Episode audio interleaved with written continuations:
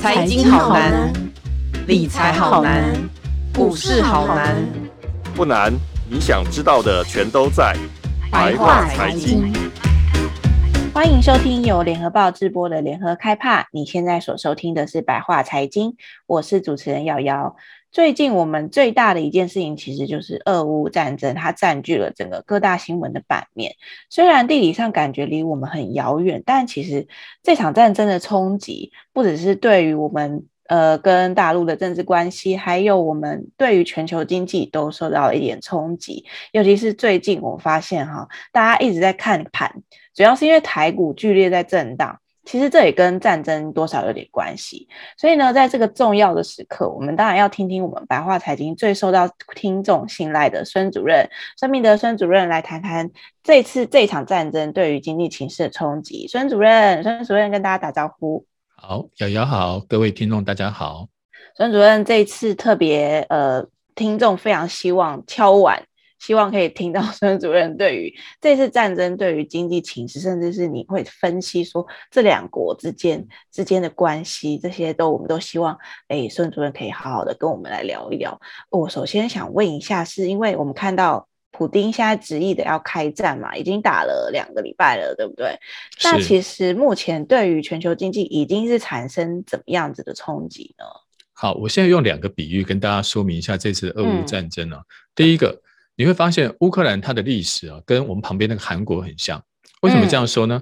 因为韩国在历史上，大家看那个韩剧就知道，韩国每次那个国王都会受制于中国大陆以前的朝代了，叫明朝或清朝，他们要决定自己的呃谁要来继承自己的皇位，有时候还要明朝跟清朝来同意，然后等到清朝后来没落了，又要受到日本的影响。那为什么我会提到乌克兰？因为乌克兰在历史上也是这样子。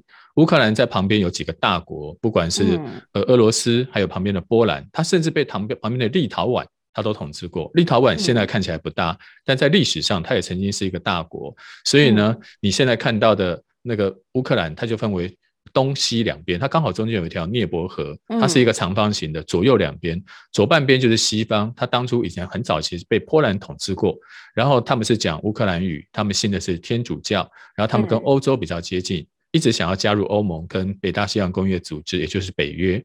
那右半边呢，它是信东正教，讲俄语。然后他们跟俄罗斯比较亲近，因为在历史上他被俄国统治过很久，所以你会发现一个国家它左右两边本来文化语言就不太一样了，当然在思想上有很大的分歧。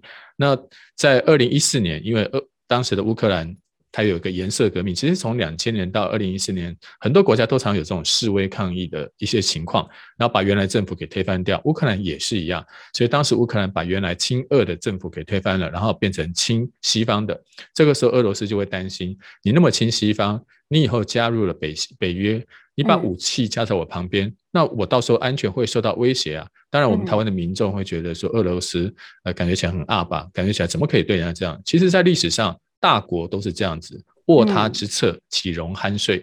一九六零年，古巴飞弹危机也是这样，美国不让苏联把那个核子武器或者大那个有杀伤性的武器架在古巴，然后封锁了古巴，然后后来还经济制裁古巴。更近一点的是，二零一五年，韩国设置了萨德反导弹系统，美国叫它设的。然后呢，因为韩国离北京非常近嘛，也会影响到中国大陆的。军事安全，所以中国大陆也对韩国军事制裁。所以你从过去的历史上，美中都曾经产跟产生过，旁边的小国如果有放了杀伤性武器，他都会去制裁他。那这次俄罗斯其实做的事情也类似，只是他是直接攻打，他跟前面两个都用经济制裁或者是呃其他的制裁方式不一样，他就直接攻打他了。所以在历史上你会发现，乌克兰我刚刚说的，它非常像韩国。那现在你现在发现，俄罗斯想要干嘛？俄罗斯想要。东边的乌克兰独立，然后呢，跟西方能够切断关系。之前在二零一四年，他们就签了一个明斯克协定。当时这个明斯克协定其实就是由德国、法国、乌克兰、俄国四家来签。那你想说，诶，为什么没有英国跟美国啊？因为英国跟美国他们是海洋国家，他们离你太远。他每次来基本上是来乱的，不会来，大概不会来做什么好事的，所以他们就把它排除掉了。当时签的那个明斯克协定，各位可以在我们联合报的很多的新闻上面都看到，他其实就是希望东边的乌克兰能够自治，然后另外一个就不要加入北约。但是这样子对于现在的乌克兰政府来说，他就不愿意这样子。你想想看，我刚刚为什么举南北韩的例子？南韩一直想要统一北韩，北韩一直想要统一南韩，每个都想要统一另外一边，所以乌克兰政府当然觉得东边那个叫叛军，他是因为俄罗斯支持他才叛乱的。然后呢，我们要把我们的国土收复回来，我们要统一。嗯，这个词听起来蛮敏感的，我们要统一乌克兰。所以这个那这几年，他们常派兵去东乌克兰去打那些叛军，然后俄国就很生气了。你又跟我签了明斯克协定，然后呢，你又不让他自治，你每天打他，这是算什么呢？所以最近。呃，这一两年，他的新的总统就是大家现在看到电视上常出现的那个美俄罗乌克兰的新总统，嗯、他就一直希望能够加入北约，能够获得更多的军事国防上的协助跟安全。所以在这一个点上，乌克兰跟俄罗斯的旗舰就更加深了，所以才会产生这一次的战争。这是第一个比喻，南北韩。你听南北韩就知道。嗯、第二个比喻呢，从经济角度上，这一次是矿工跟农民打架，商人跟工人围观。为什么叫矿工跟农民打架呢？俄罗斯都产矿，俄罗斯的天然气占全世界百分之十七，俄罗斯的石油占全世界百分之十一，俄罗斯还产了很多很重要的那些金属的材料啊，所以俄罗斯是矿工。当然，他也种田，但是乌克兰种的也很多。他们两个加起来，小麦占全世界百分之四十。那乌克兰又是重要的玉米产地，所以乌克兰那个地那个国旗，你有没有发现它是上蓝下黄？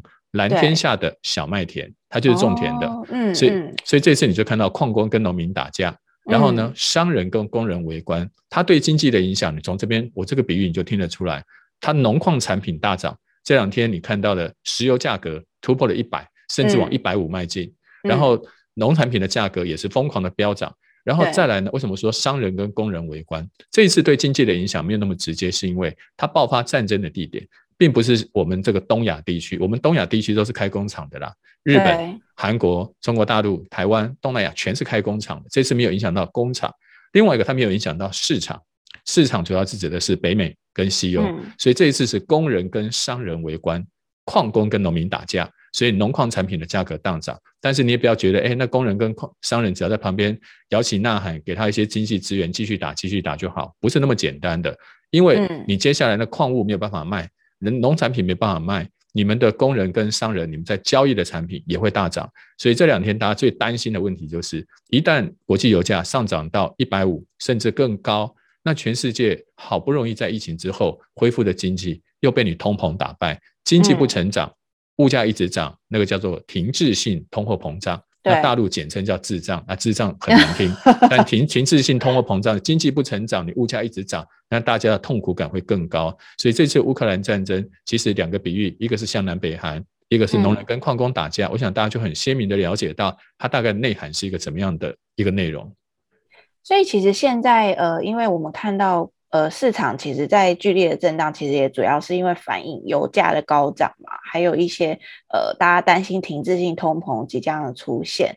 那呃，主任，我问一下，如果说现在，因为我们现在已经打了两个礼拜，如果说战线持续持续的拉长，因为我们不晓得什么时候会结束，因为战争这种东西真的很难预测，也有可能明天我们就看到结束，但也有可能战线会持续的拉，再拉了一个月，可能那。它对经济最糟的情况下会产生什么样子的变化呢？是在这个战事刚开始第一个礼拜，其实那个时候大概前三天吧，嗯、那个时候大家觉得说乌克兰应该不堪一击，那俄罗斯应该很快就把它打倒，很快就结束了。对，所以那个时候大家的评估就是啊，对经济影响其实很有限了。那大概是是一短暂时间的农产品跟、嗯、呃金融市场变化啊，那个时候股市那那两天也是波动很大的。嗯，没有想到乌克兰真能打，因为他们都是。同样都是斯拉夫民族，斯拉夫民族一堆战斗民族。嗯、你不要先讲乌克兰跟俄罗斯，旁边那个立陶宛也很能打，旁边那个波罗的海三小国也很能打。嗯、所以呢，他们是几个战斗民族打在一起，哇，战事一就一一一一直打下去了。嗯、然后现在的情况呢，我把它分为几种。第一种就是实体战争到底能不能在一个月之内结束，还是会超过一个月？嗯嗯、第二种情况就是你现在除了实体战争以外，还有金融战。你会发现美国对他制裁吗？对，美国第一个制裁是采取把俄罗斯的外汇存底全部都冻结了，不让他使用。他联合了五大央行，分别是美、欧、英，然后加拿大还有日本。所以，他五大央行，它等于是占了整个呃俄罗斯它的外汇存底。我这边有个资料，呃，俄罗斯的外汇存底有六千亿美金，中间的欧元占三成，美元占十六趴，因为这几年欧洲呃俄罗斯一直怕美美国制裁它，所以在降低美元嘛。对，它美元只有十六趴，嗯、英镑占百分之七，日元占百分之六，其他其他就是加币。你不要觉得加拿大币国际之间好像不流通哦，加拿大币国际之间它的流通量大概有百分之二，跟人民币差不多。哎、嗯，人民币交易量反而没那么大。好，我们把刚刚这几个加起来。这几个加起来都已经要百分之六十了，所以等俄罗斯六六千亿的外汇存底，大概有四千亿都不能动，不能。它剩下的是什么？它剩下是黄金百分之二十二，跟人民币百分之十三。但是呢，黄金你现在在国际交易，它也封锁你，所以黄金也不太能动。只有人民币，因为中国大陆它比较没有再加入你这个、嗯、这个反制阵营，所以你还可以用人民币跟它交易。所以现在。俄罗斯被人家整得最惨的就是它整个外汇存底不能动，为什么这个很重要啊？嗯、因为这两天你不看卢布大跌吗？股市大跌吗？如果是我们的台湾的央行、各国的央行，平常存那么多钱干嘛？就是有金融危机的时候，我们可以试出我们的外汇准备，用我们的库存的美金、库存的黄金，用其他的东西去稳定我们的币值。所以，我们央行、嗯、它的它它的央行法里面就说，我们要对内稳定物价，对外稳定币值，就在讲这件事情。结果你平常准备的这些存款都没用，都被人家冻住了。嗯，对，所以我刚刚说的第一种情况就是战战争一个月之内或超过一个月。第二个就是美国除了这个制裁以外，还有没有新的制裁方式？如果只是这个制裁方式，它其实充其量就是对俄罗斯国内金融造成重大破坏。所以你看到的卢布，卢布在前一阵子它的汇率重挫三成，然后它的股市跌了四成。所以我们有一天看到那个股市就像自由落体一样掉下来。然后银行就产生挤兑，因为民众很担心，哇，万一要是以后还有更进一步的金融制裁，他们会没有钱，所以排队去换美元。对，你看我们的报道里面也都有这样的事情。嗯，然后另外一个，那俄罗斯央行也会出手去干预，不过那时候他已经没办法用外汇存底了，他那个能做的就是把利率调高，把原来的利率调高到百分之二十。哎，我们台湾的利率才一，它它是二十趴，用这样子，另外一个禁止外资出售俄罗斯的金融资产，用这样子去稳定。但是呢，美国还有没有别招？美国除了我刚刚讲的冻结俄罗斯外汇存底，这个叫冻储蓄，另外一个还要断贸易。断贸易是俄国对外的贸易。你刚刚听到外汇存底六千亿，它对外贸易五千六百亿，也差不多。它对外贸易呢，呃，中国大陆占十五趴，欧洲占三十六。你刚刚听外汇存底也三十几，这边它的外贸对欧洲也是三十几，再加上日本跟美国这三个加起来也四成。那美国现在要把俄罗斯踢出 SWIFT 那个国际交金融交易的资讯系统，那个系统本身不是一个交易系统啊，它就是告诉你一个可以跟对方交易的一个指引。万一要是把对方从这个电话簿上拿掉了，你就找不到对方电话了，你没办法汇汇款给他。对啊，简单的说，它就是一个电话簿了，你可以在上面找到对方，寄信给他，或者是打电话给他，然后把钱。所以你国际之间，我要传给他这样子，对，我们国际的一个资讯，嗯。对啊，像瑶瑶，如果你有朋友住在美国，嗯、然后你刚好要汇一笔钱给他，托他代购什么东西，嗯、你也要有他的 SWIFT code，你要汇款给他。嗯、不像，嗯、当然现在有很方便的什么 LINE 转账、什么转账，不过你国际之间交易，那个不认识的两个陌生人做生意，谁会拿这种东西东转西转的，也不方便，所以他们还是用这个 SWIFT code。那这些现在美国把俄罗斯的几家、七家主要银行在三月十二号踢出了这个名单。然后大家就想说，哇，那这是一种金融制裁。不过，他这七家，因为俄罗斯有有三五百家银行，它银行很多，而且最大那几家也没列入名单。平常你去跟他交易，比如说像中国大陆工商银行、建设银行，这比较大吧，你没有把它列进去，你把那个比较小的列进去，那个意义不大。所以目前看起来只是恫吓他、吓他，因为万一美国真的走到这一步的话，把所有的银行都踢出了 SWIFT，嗯，它的交易就没办法进行了。所以我们刚刚说的第一种，时间短、时间长；第二个。它的制裁是目前这种制裁看起来听起来只是一个呃形式上的，嗯，哎，宣誓恫吓的，嗯，但如果真的把所有的银行都列入的制裁名单，等于是俄罗斯所有银行都不无法跟美国、日本、欧洲这些国家做交易。到时候俄罗斯的油就卖不出来了，俄罗斯天然气也卖不出来了。到时候可能只剩下中国大陆还可以做一点交易，因为中国大陆有另外一个 CIPS，它有另外一个备援系统，早就知道美国常用这一招，他们也做好了。所以如果是这样子的话，好，我们第一种情况时间短，制裁制裁只是口头上，那国际油价呢可能就现在一百二左右，然后对于国际金融市场影响不这么大。但第二种情况呢，就是。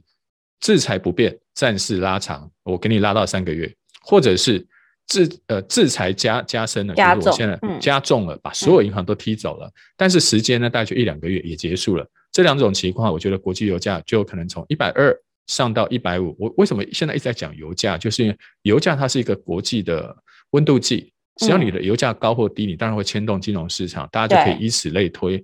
如果当国际油价上升到一百二，可能全世界经济就已经今年要成长不容易了。嗯，上升到一百五，很多国家经济就衰退。这个原因我待会再说。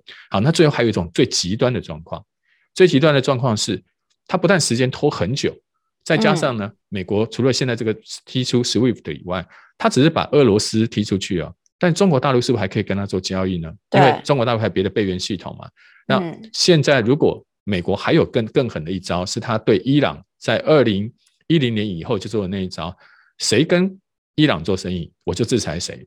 他现在制裁的是，他就也把他踢出去。对，他不一定把他踢出去，他现在是呃俄罗斯的银行他制裁了。但是如果有人要去跟俄罗斯的银行做生意，诶，他没有制裁这一端呢。美国最厉害的那个叫二级制裁。一级制裁是制裁美国人，嗯，二级制裁是外国人，他只要觉得你有什么什么，他就制裁你。所以呢，这个时候，如果你中国大陆再敢跟俄罗斯做生意，刚刚我们讲的只是美国、欧洲在跟他断绝关系，但是你知道还有巴西，还有好多国家，他都可以跟印度，他们都可以跟俄罗斯做生意啊。但是美国要是用了这一招二级制裁。所有的国家都无法再跟俄罗斯做交易，那全世界就有百分之十的石油无法销售，十七的天然气无法销售，所以全世界就算你现在找到几个国家，像美国现在要把委内瑞拉的制裁给取消掉，平常骂很凶，现在没有油了，赶快跟委内委内瑞拉买油，然后伊朗核协议，本来这几年一直骂伊朗，然后现在赶快跟伊朗核协议要谈判，但是光这两个，就算这两个赶快顺利增产。也无法去填补俄罗斯十趴的空洞，嗯，对，全世界可能还是会少个五趴。那到时候的油价，那再加上最近的资金狂潮，这几年印太多钞票，会一发不可收拾。所以你刚刚我刚刚说的第一种情况，时间短，制裁浅，那可能国际油价就现在这样子了，最坏就这样子了。但是如果是制裁深或时间拉长，两个出现一个，那它油价可能上到一百五，对经济的破坏就开始加深。最最差的情况就是时间又长。制裁也加深，两个都都重，甚至还加上美国，再加上新的，把别的国家都制裁进去，那种是算是终极武器了。那个一用下去，伊朗那个时候就受不了。伊朗这几年被他整得很惨。俄罗斯当然可以稍微撑一点，但是也撑不了太久。而且那个时候，俄罗斯还会有什么反制的武器？你不要觉得大家都跟伊朗一样，因为伊朗没办法对付你。俄罗斯手上有一兆美金的外汇人质，你说这是什么意思呢？这几年不是大家都说金砖国家很好吗？所以很多国家都跑到俄罗斯去投资啦，美国、台湾、亚洲的新加坡是首大户，所以投资最多。日本跟韩国也投资一大堆，都到那边去开工厂了。当地的企业，就是投资那实实体实体投资，不是金融投资哦。哦，它是实体投资都跑去了，跑一兆哎，那一兆美金，俄罗斯现在直接宣布，我没收你的，没收你们来的投资，全部都充公。厂房那些全部充公。对，你没收我的外汇存底，我就没收你的厂房。那如果搞到搞到这一招的话，那我们全世界这个油价跟金融不就更加的混乱嘛？哦，所以我刚刚讲的是几种情境啊，大家怎么觉得？孙主任的想象力相当的丰富，确实很丰富。但是你要知道，刚刚我们讲的这几种工具，你其实平常在报纸上你也都看到，我们联合报这边也都报道过。但是呢，我们以后可能就把这几样东西线索组织起来，各位以后观察两条线，第一条线是战事的时间。一个月或超过一个月，未来还可以切割成三个月内或三个月以上。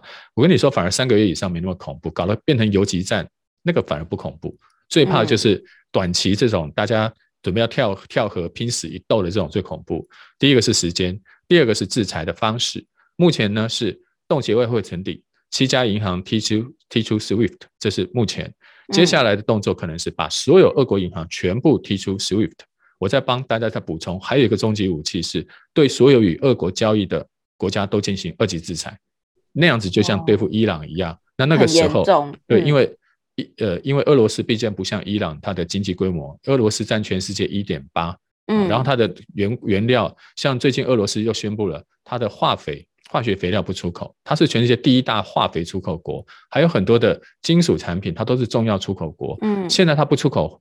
那那个化肥，你知道，除了他自己的小麦什么都销售有困难，连巴西都被他整了，因为巴西要买他的化肥去种田，所以全世界的农产品也会大幅的减少。所以我刚刚给大家分析了，就是从时间长短、制裁方式的轻重来分析它未来的可能情景。嗯、当然，最高现在国际油价你会发现，之前我们听到一百就很恐怖，现在国际预测机构已经喊出来两百。如果万一终极武器出现了，国际大乱了，疫情之后本来就不稳定，都还没有完全变好。嗯、这个时候再加上俄乌事件，国际油价一百五甚至更高的可能性都都有。嗯、这个时候呢，你知道全世界有很多的国家，他们是进口石油、进口天然气的。对，先不要讲欧洲，欧洲欧洲自己产的不够，都要买人家的。美国是自给自足，然后再跟中南美洲买一点。你要知道，亚洲很多国家都要买石油、天然气，他们不产这个啊。你光看中国大陆。日本、韩国，他要买多少的天然气、石油？东南亚还有很多国家，还有印度，它是一个主要的能源进口国。嗯，如果当进口能源涨了一倍，我就说明为什么会用涨这个一倍来举数字，而不是用一百二、一百五来举数字呢？是因为一九七三年的石油危机，国际油价从三块涨到十二块，它涨了四倍。当时的油价不是用几什么几块钱来算，是涨了四倍。那我们现在看到国际油价前两年。疫情的时候可能只有二三十块，现在呢是一百二十块，它涨了六倍。哇！如果接下来再涨到一百五或一百八，那我们想想看，前两年本来平均的均价可能六七十块，一百八也是三倍啊。所以你得把当初石油危机、石油上涨的倍数复制到了今天，当时对全世界经济造成多大的重创？嗯、那现在当然因为各国的能源比较分散，大家也都有经验。那嗯，但是对经济的影响还是跑不掉，所以万一油价上到一百二、一百五以上，可能很多小国家就开始衰退了。那接下来美国、欧洲，因为他们的物价涨太多，货币也将紧缩，大它的经济也不会太好。好，所以这个是我对目前看起来，俄国乌克兰如果它的情势持续发展，做了几种情境推演给大家参考。孙主任的情境推演，我觉得非常的受用。大家看，呃，虽然我们平常在看新闻会看到一些呃相关的报道，但其实我们没有办法把全部的东西、全部的线索连接起来，去推测说接下来的经济可能会产生怎么样的情况。所以，我们刚刚借由孙主任的一些线索，就可以知道，而接下来我们看时间的长短，还有我们的呃。油价的高低，就其实大概就可以预测到，哎，接下来经济可能会往怎么样的方向走。但刚刚孙主任，你刚刚有提到说，呃，油价嘛，油价现在如果上到一百二、一百五，那经济，因为你刚刚说疫情其实现在还正在复苏中，经济也还正在复苏中，那现在又受到油价的影响，所以会不会其实影响到美国联总会？因为联总会其实应该过几天就会有一些升息的的一些消息出来，那现在。通膨压力这么大，然后油价飙涨嘛，所以通膨压力大。那经济呢，看起来好像又会受到战事的影响。那你知道美国，因为美国一升息，其他国家也就会开始要准备升息嘛。那你觉得它的升息，它会不会因为这样而受到影响呢？好。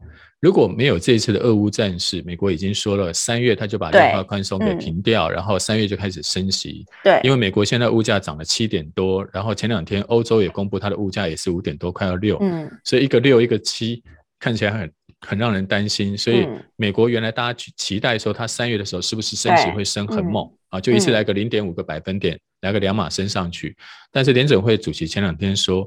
呃，他们要做的事情还是会做，但是呢，俄乌事件现在还搞不太清楚最新情势发展，所以呢，他们的升息的步调跟跟策略可能会稍微缓和一点，因为你不知道现在俄乌的情况到底怎么打。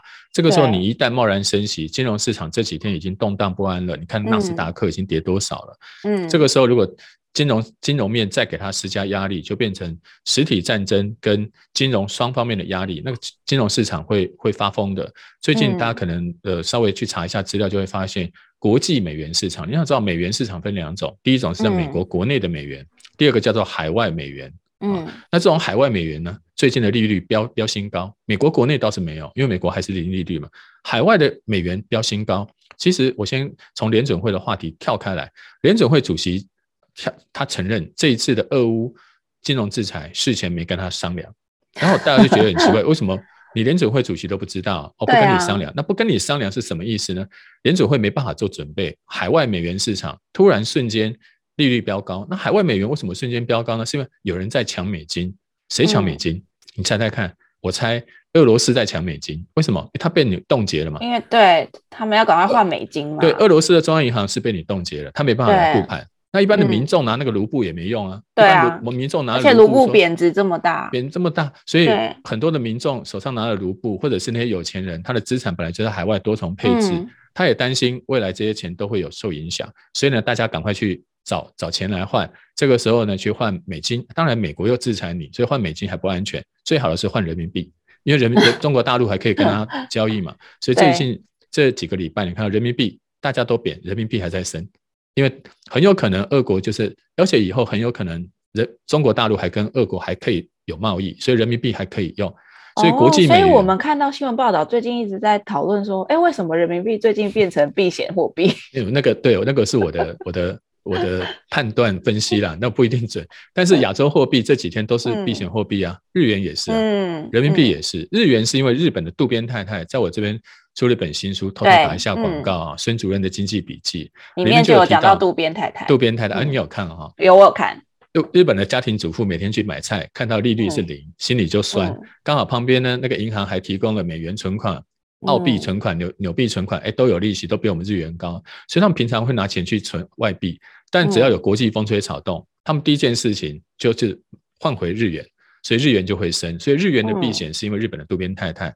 但人民币的避险可不一定是中国大妈，因为人民币的避险很有可能是因为俄国现在还可以跟他有金融往来、贸易往来，所以俄国人去换了。然后，所以最近你看到人民币、黄金、日元他们在大涨，其实我觉得俄国本身就很有钱，他们的避险是一个很有可能的方向。所以呢，你看到国际美元最近的利率大涨，这个会加深美国联准会的压力。他这个时候如果再告诉你，哎，我要升息，变成国外利率已经飙高，我国内的美元又要升息，如果还升得很快的话，金融市场美元会瞬间就不见。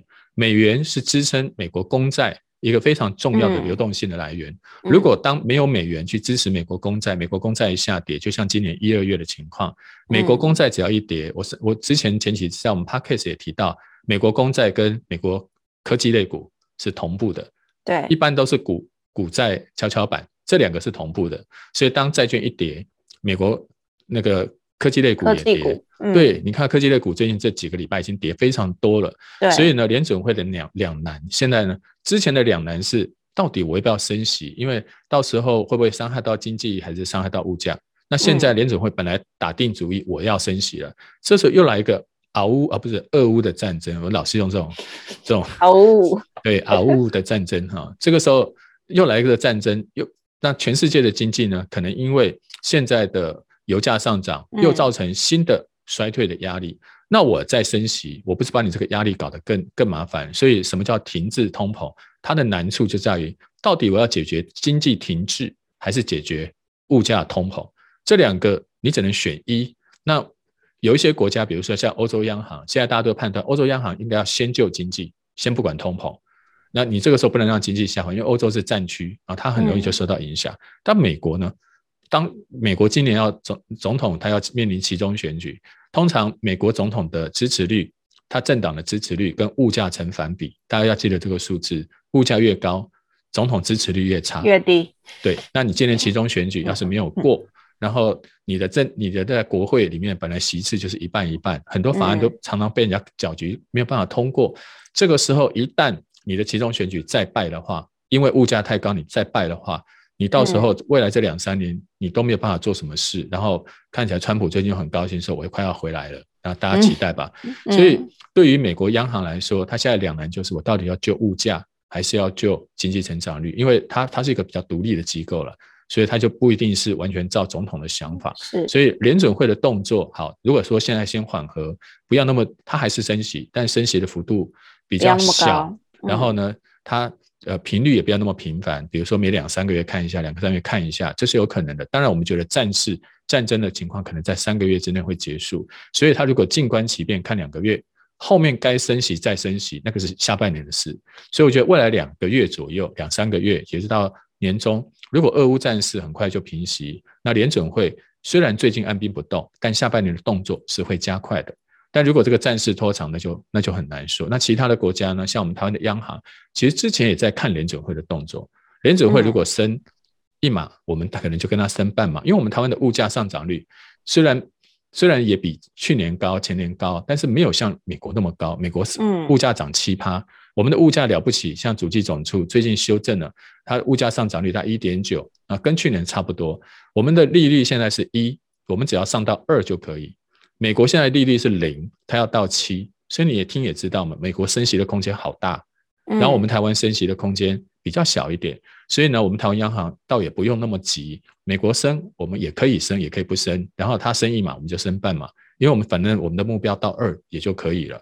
那美国的目标是要到七，所以当这个整个美国升息的脚步越来越快，然后台币呢，台湾的升息脚步没有它那么快，资金可能就会开始涌进来，呃，就会跑出去。嗯，啊，跑出去啊，对，因为它升息升的比你猛，对对对对对。它现在是因为它比你低一趴嘛，你是你是一，它是零嘛，所以呢，资金比较爱台湾。嗯，但是等到它升上去，然后你台湾慢慢动，最后呢，当它到了二，到了三，你你最多就到二啊，你也不会太高了。嗯嗯。这个时候资金就有那个诱因，让吸引它往外面跑。嗯。最近其实美元强，除了除了我们最近讲的俄乌事件避险功能以外，其实。大家也都知道，美国未来升级的空间是比较大的，嗯、所以从资金投资报酬率的角度来看，嗯、他们往美元跑的意愿也是比较高的。嗯、所以你联准会的动作牵扯得到的台湾，但是台湾能做的空间其实没有美国那么大，所以目前看起来，美国还是一个非常强势的一个货币。嗯，不过呃，刚刚孙主任讲，呃，国内的通膨虽然没有美国那么高，可是接下来因为受到呃能源价格还有我们讲的农产品价格的影响嘛，因为如果战事持续拉长的话，这会不会也影响到国内的通膨情况呢？会啊，当然，对，各各国都是面临到同样的问题。对啊，嗯、那你看到欧洲，他们去年天然气价格涨了。六倍，所以他们的电价涨四倍，嗯、你听了也觉得好匪夷所思。哦、我们涨个四趴，可能就变大新闻。嗯、他们涨四倍，因为他们的电价啦，或者是欧美的电价，常常都是浮动的。嗯、他们是民营的很多。嗯、那我们台湾的话，从因为我们台湾亚洲，其实第一个，你先注意我们那几个邻居，它的物价也没什么涨。嗯、中国大陆的物价也没什么涨。你看它一月、二月，它的物价涨不到一趴。日本也是。嗯日本也涨不到一趴，你不要老是说欧美涨到五趴七趴，没有，亚洲这几个都没有涨很多。亚洲当然因为中国大陆去年下半年又打房又限电，然后又有疫情，经济表现的普普通通。日本呢，本来去年第四季好一点了，那最近疫情又爆发了，那当然你的经济波不怎么样，你的物价上涨率也偏低。那我们台湾就受到这两股力量的拉扯，第一个是输入性。啊，也就是说，我们院长，我们台前院长在最近在媒体也表示了，台湾还是有那种输入型通膨的压力，因为进口的东西涨很多嘛。嗯、那第二点呢，我们来看一下，那我们旁边这几个呢，它其实没有涨，所以虽然国际原物料价格涨，但是我们身处的这个环境，嗯、旁边那几个大大大经济体，日本啊、中国，它的它的物价倒没有涨很多，嗯、所以呢，我们呃的压力会被抵消掉一部分，就没有没有上升的那么多。哦、所以你看，我们主计总处预估我们的物价只有涨一点九啊。它没有涨到像欧美那五趴七趴，因为我们旁边那几个邻居都是什么零点五啊、零零点九啊，你把他们也都还在低。对啊，他们只有一，然后欧美是七，我们把它加起来，嗯、然后离我们越近的权重越大，远一点的稍微低一点，嗯、所以我们物价当然有上升的压力，但是没有像呃欧美那么大。那、嗯、对，那我们最近我们政府也有做一些平抑措施啊，比如说尽量在进口的货物税上啦，嗯、然后在几个公营事业的。呃，价格制定上了都有做一些协助，嗯、那我们现在就只能期待，因为完全有些物价的东西也不能都靠政府去。如果靠政府可以，那几个欧美那个政府早就已经做了。我们我们我们怎么会遇遇到这么麻烦的问题？嗯、就是因为政府能力也不太能够管到这种市场价格的问题，嗯、所以我们可能只能期待说，俄乌战事赶快和平顺利的落幕，嗯、然后呢，国际的供应链回到慢慢回到疫情之前的正常。当这几个条件都顺利达成的时候，嗯、我想那个物价就可以稍微慢慢的平稳。对我们，我们对于物价的痛恨是因为，呃，我们的所得提升，好不容易所得有一些提升，但是呢，物价很快把我们的所得提升给吃掉。痛恨的是这个。如果物价的上涨能够平和一点，不要涨那么多，那我们的台湾经济成长率每一年都这几年都有三趴以上，嗯、然后呢，去年有很多公司也都赚钱了，也都有在加薪，所以如果物价能够便宜一些，那我们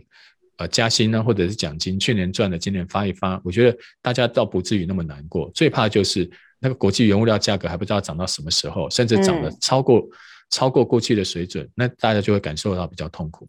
嗯嗯，孙主任刚刚其实今天一直帮我们总结了几个我们民众特别要关注，在这场战争下，我们除了看他的战事之外，比如说我们常常在新闻上看到，呃，乌克兰总统又说了什么，然后俄罗斯这边又做了什么动作，但其实我们有几个关注的指标，像刚刚孙主任讲，第一个是战事的时间嘛，对不对？第二个呢，就是呃，美国联总会那边的动作，还有再来就是因为战事的时间牵涉到的就是呃各国，尤其是美国对于俄罗斯的经济或金融制裁到底有没有在加重，还有再来就是能源的价格、油价的价格，还有就是我们看一下通膨的表现，这些都会影响到接下来我们全球经济的走势，也甚至会影响到金融市场。对，好，我们今天谢谢孙主任帮我们清晰的讲解了我们到底我们可以在这场战争下，我们可以关注些哪些指标。谢谢孙主任。好，谢谢主持人，谢谢各位，谢谢，感谢大家收听今天的白话财经。如果想要知道更多关于俄乌战争与经济的相关报道，请上网搜寻联合报数位版 VIP 点 UDN.com。那我们下周白话财经见喽，拜拜，拜拜。联合开趴周年庆五十元铜板体验折扣送给你，只要在三月二十号之前前往联合报数位版网页选取月方案，在付款流程中输入折扣码 POD 五零，注意是小写的 POD 五零哦，即可享有首月五十元铜板体验价，畅读联合报数位版深度内容。这是 Podcast 听众专属优惠，千万不要错过。活动期间还有其他抽奖跟优惠活动，详情请见节目说明页。